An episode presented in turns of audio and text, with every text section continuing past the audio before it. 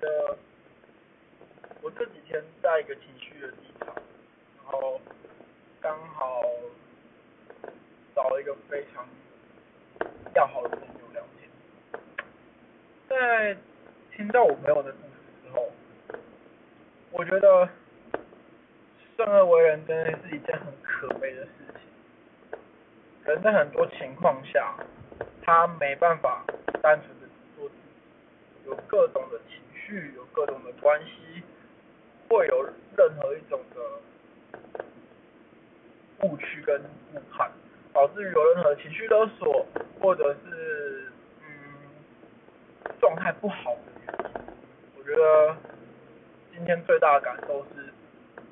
生而为人，人真的很辛苦，活得好累啊。